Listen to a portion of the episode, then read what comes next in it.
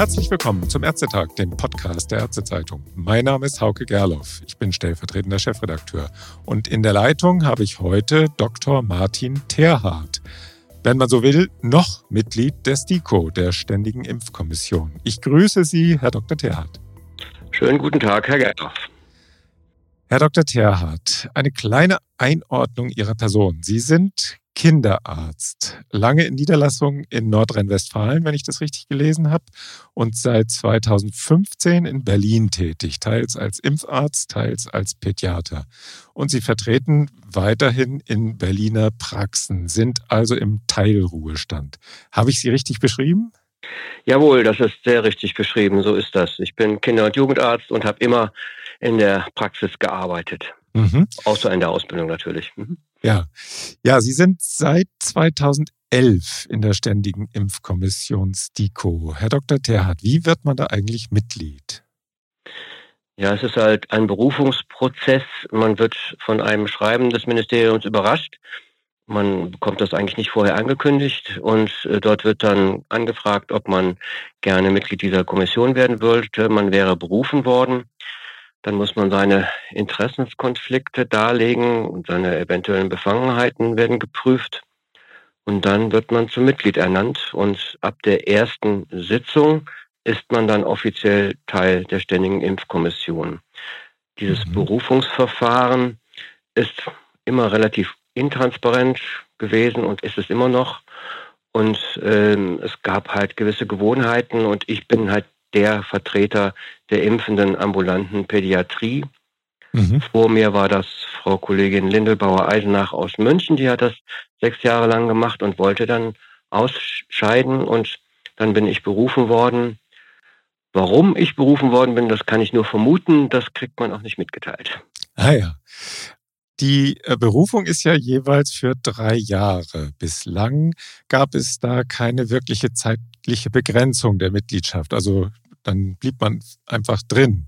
Nun hat die Bundesregierung entschieden, die Zeit in der STIKO auf drei Amtsperioden zu beschränken. Was muss dafür eigentlich rechtlich passieren, damit diese neue Auffassung wirksam wird?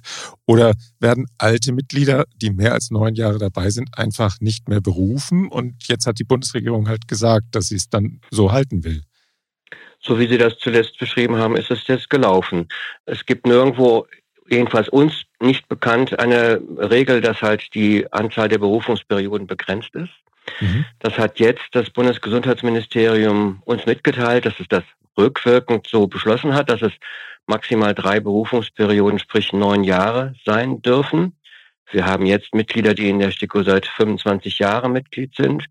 Und insofern ist das schon eine sehr heftige Regeländerung. Mhm. Ich kann nicht genau beurteilen, wo das juristisch seinen Platz findet. Ähm, wir haben eine Geschäftsordnung, wir haben uns eine Satzung gegeben, wir haben eine Methodik, die wir festgelegt haben.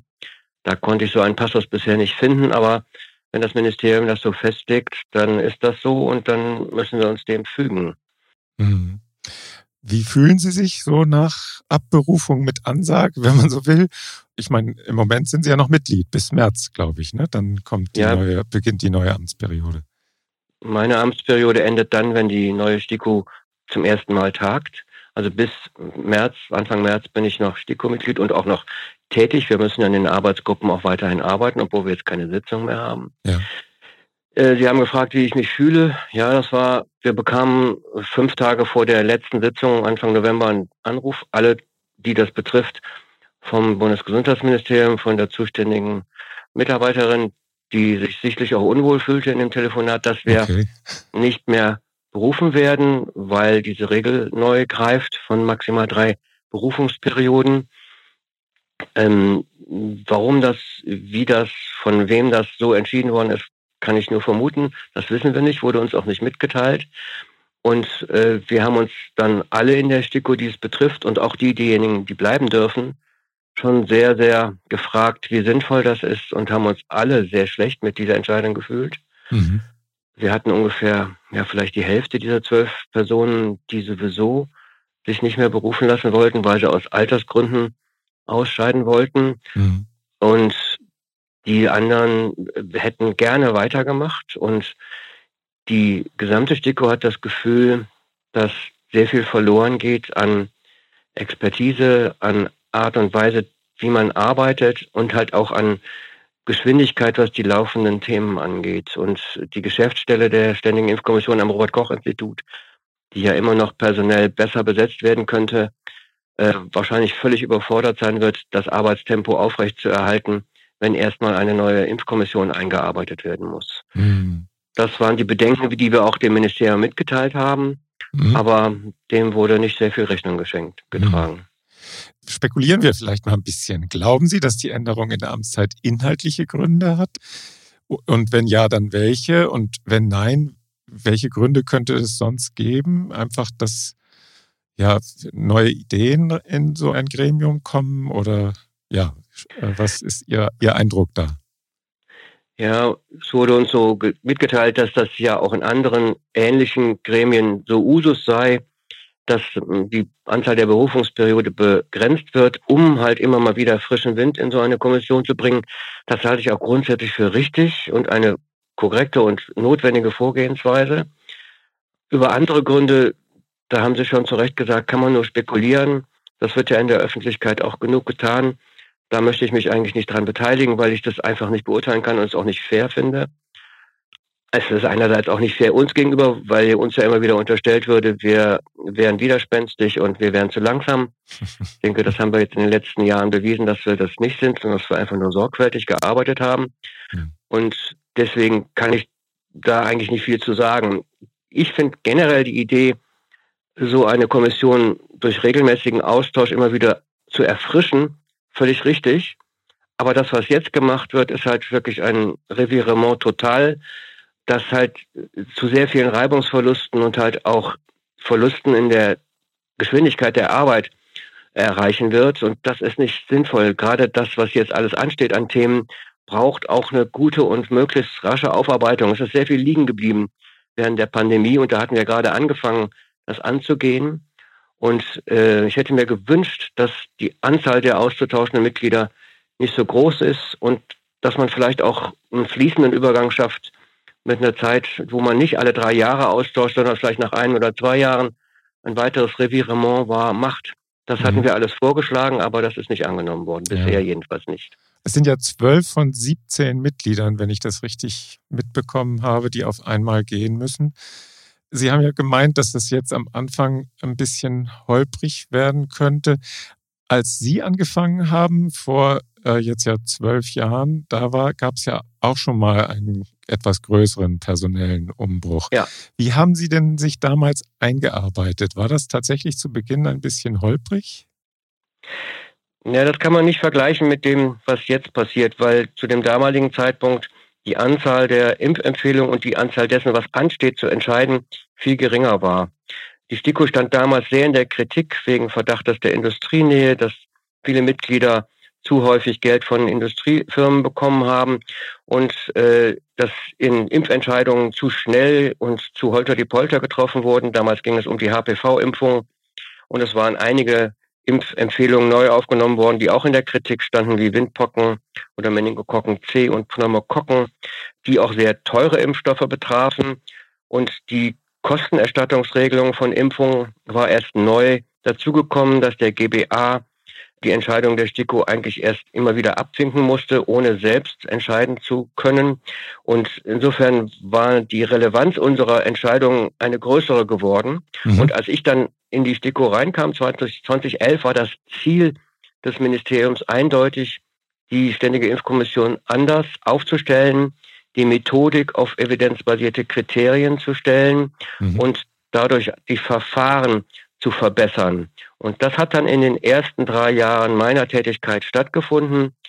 Wir haben alle Schulungen mitgemacht in der GRADE-Methodik. Das ist halt eine Methodik der evidenzbasierten Medizin für Präventionsempfehlungen, also nicht für Therapien, sondern für Empfehlungen. Ja. Wir haben das alle lernen müssen und haben das dann halt auch angewendet. Zusammen mit der Geschäftsstelle äh, haben wir da wirklich viel Neues gemacht und haben sehr viel mehr Aufwand getrieben, um Empfehlungen auszuarbeiten, als es vorher der Fall war. Und äh, das hat natürlich dazu geführt, dass wir als Gruppe sehr gut zueinander gefunden haben, weil wir alle was Neues lernen mussten mhm. und nicht unbedingt von Anfang an gleich begeistert von der Sache waren, weil halt für viele das eine große Umstellung war. Ja. Ich war neu dazugekommen und fühlte mich damit sehr wohl, dass wir jetzt vernünftige Impfentscheidungen äh, treffen nach Kriterien, die nachvollziehbar sind, ja. transparent sind, die wissenschaftlich begründbar sind. Und also ich würde sagen, das, was wir damals als Prozess durchlaufen haben, hat sehr viel dazu beigetragen, dass jetzt die Art und Weise, wie in Deutschland Impfempfehlungen entstehen, auch international sehr gut anerkannt sind. Mhm.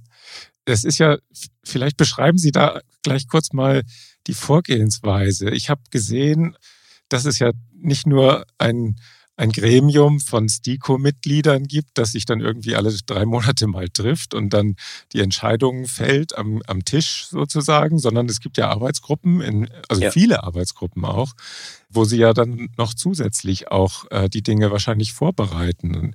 Und Sie waren ja in, in ich weiß nicht, ich habe es jetzt gar nicht gezählt, aber es waren, allein Sie waren ja in, in bestimmt fünf, sechs Arbeitsgruppen, oder?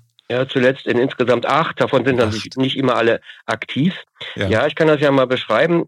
Die STIKO-Tagungen sind halt dreimal im Jahr und dort werden halt Beschlüsse gefasst, dort wird die STIKO gemeinsam Entscheidungen treffen und dort werden der STIKO die Daten vorgestellt, die in den Arbeitsgruppen erarbeitet wurden. Und von der STIKO werden zu jedem neuen Thema oder dem Thema, das gerade wieder ansteht, Arbeitsgruppen gebildet, in mhm die dann die STIKO-Mitglieder, die sich dafür interessieren, die dafür geeignet sind, entsandt werden. Mhm. Und diese Arbeitsgruppen können sich auch noch externen Sachverstand dazu holen, wo halt dann für die begrenzte Zeit dieser, dieser Arbeitsgruppe noch Kolleginnen und Kollegen aus anderen Bereichen, die nicht Mitglied der STIKO, helfen können bei der Erarbeitung.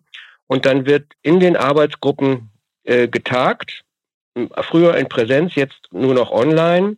Mhm. Und dort werden dann die Themen, die die STIKO dieser Arbeitsgruppe gegeben haben, nämlich die Entwicklung einer Impfempfehlung zu einer bestimmten neuen Impfung äh, festgelegt und dort wird dann die Methodik eben nach GRADE angewendet, in denen die Gruppe die PICO-Fragen beschließt. Das sind die Fragen, die formell durch diese Arbeitsgruppe bearbeitet werden sollen, nämlich P für Population, also es wird festgelegt, welche Bevölkerungsgruppe gucken wir uns an, für die eine Impfung empfohlen werden soll? Mhm. I von PICO ist für Intervention, also welche Intervention, welche Impfung soll betrachtet werden. C für Comparison, welche Vergleichsgruppe brauchen wir? Ja.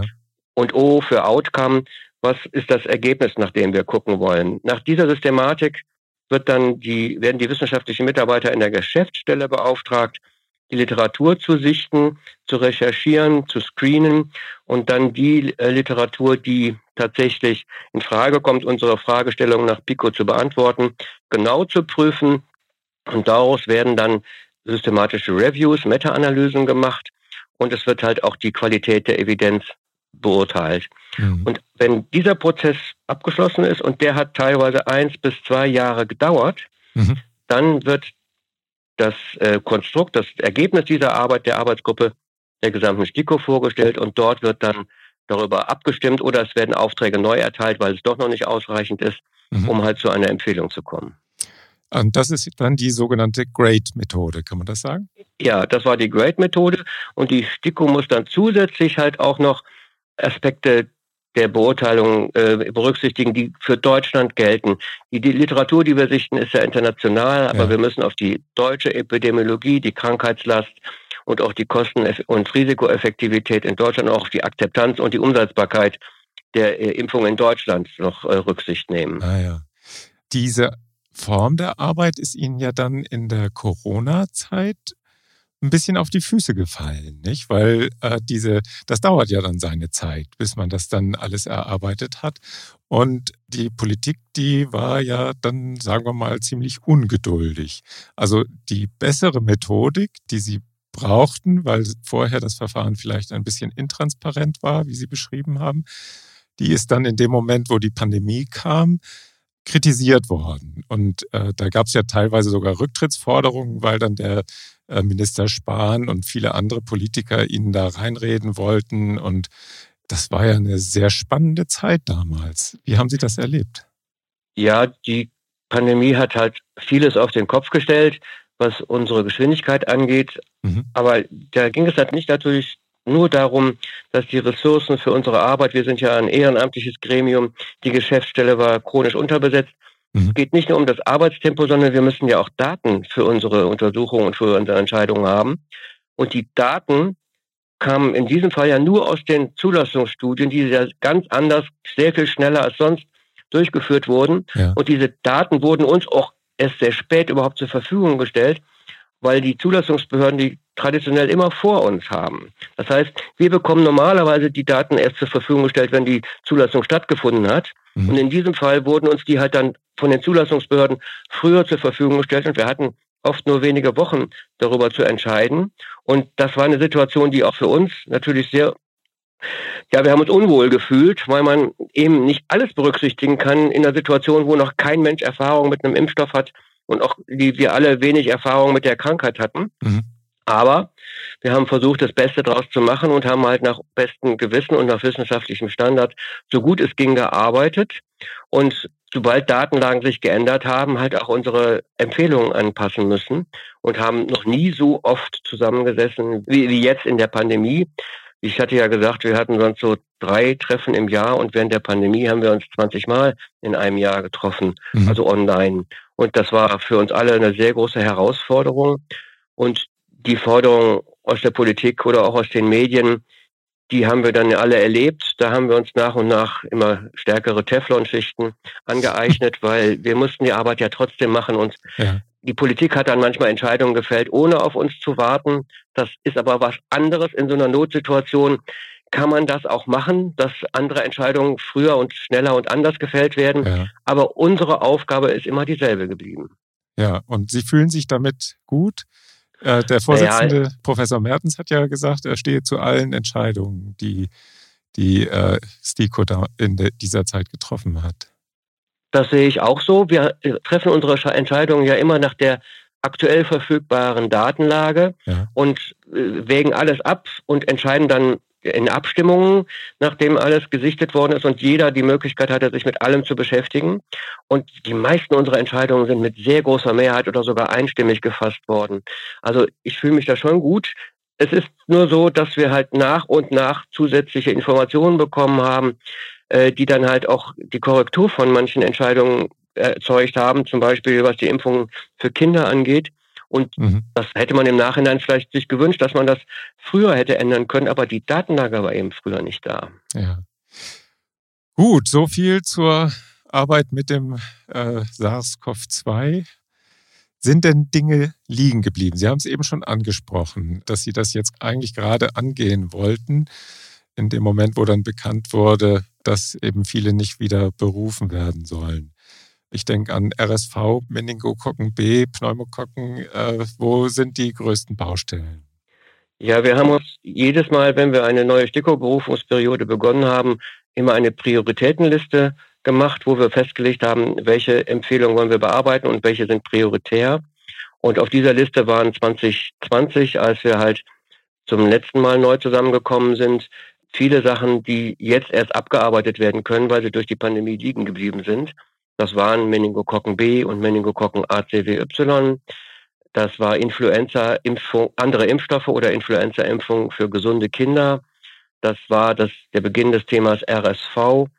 Und die Pneumokokken sind dann noch dazugekommen. Dann war es Pertussis-Impfung für Erwachsene, eventuelle Wiederholungsimpfungen. Und dann sind halt die Reiseimpfungen dazugekommen als Thema für die STIKO, was auch zusätzliche Arbeit gebunden hat. Mhm. Und jetzt aktuell haben wir Meningokokken B gerade fertiggestellt. Die Empfehlung wird jetzt ins Stellungnahmeverfahren gehen und wird dann im Januar wahrscheinlich veröffentlicht werden. Und Meningokokken ACWY ist da das nächste Thema und RSV ist jetzt auch aktuell und das ist ein sehr, sehr diffiziles und sehr komplexes und großes Thema und da haben wir uns vorgenommen, bis zur nächsten Herbstsaison die Empfehlung fertig zu haben und das ist sehr anspruchsvoll und da habe ich meine großen Zweifel, ob das in diesem Übergang mit der neuen STIKO wirklich reibungslos funktionieren kann, mhm. weil da noch sehr viel Arbeit zu leisten ist.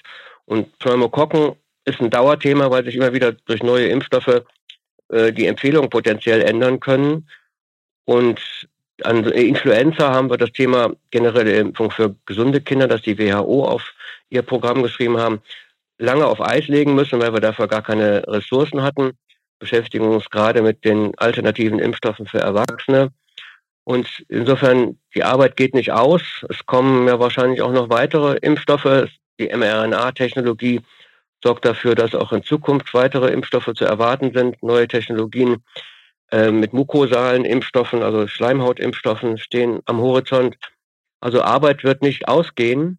Und gleichzeitig müssen wir auch immer wieder gucken, wie gut ist das in einen Impfkalender integrierbar was geht überhaupt noch, was kann man Eltern und Kindern und Erwachsenen noch zumuten und das gegeneinander abzuwägen und da die richtigen Entscheidungen zu treffen, wird in der Zukunft vielleicht sogar noch schwieriger als bisher. Mhm.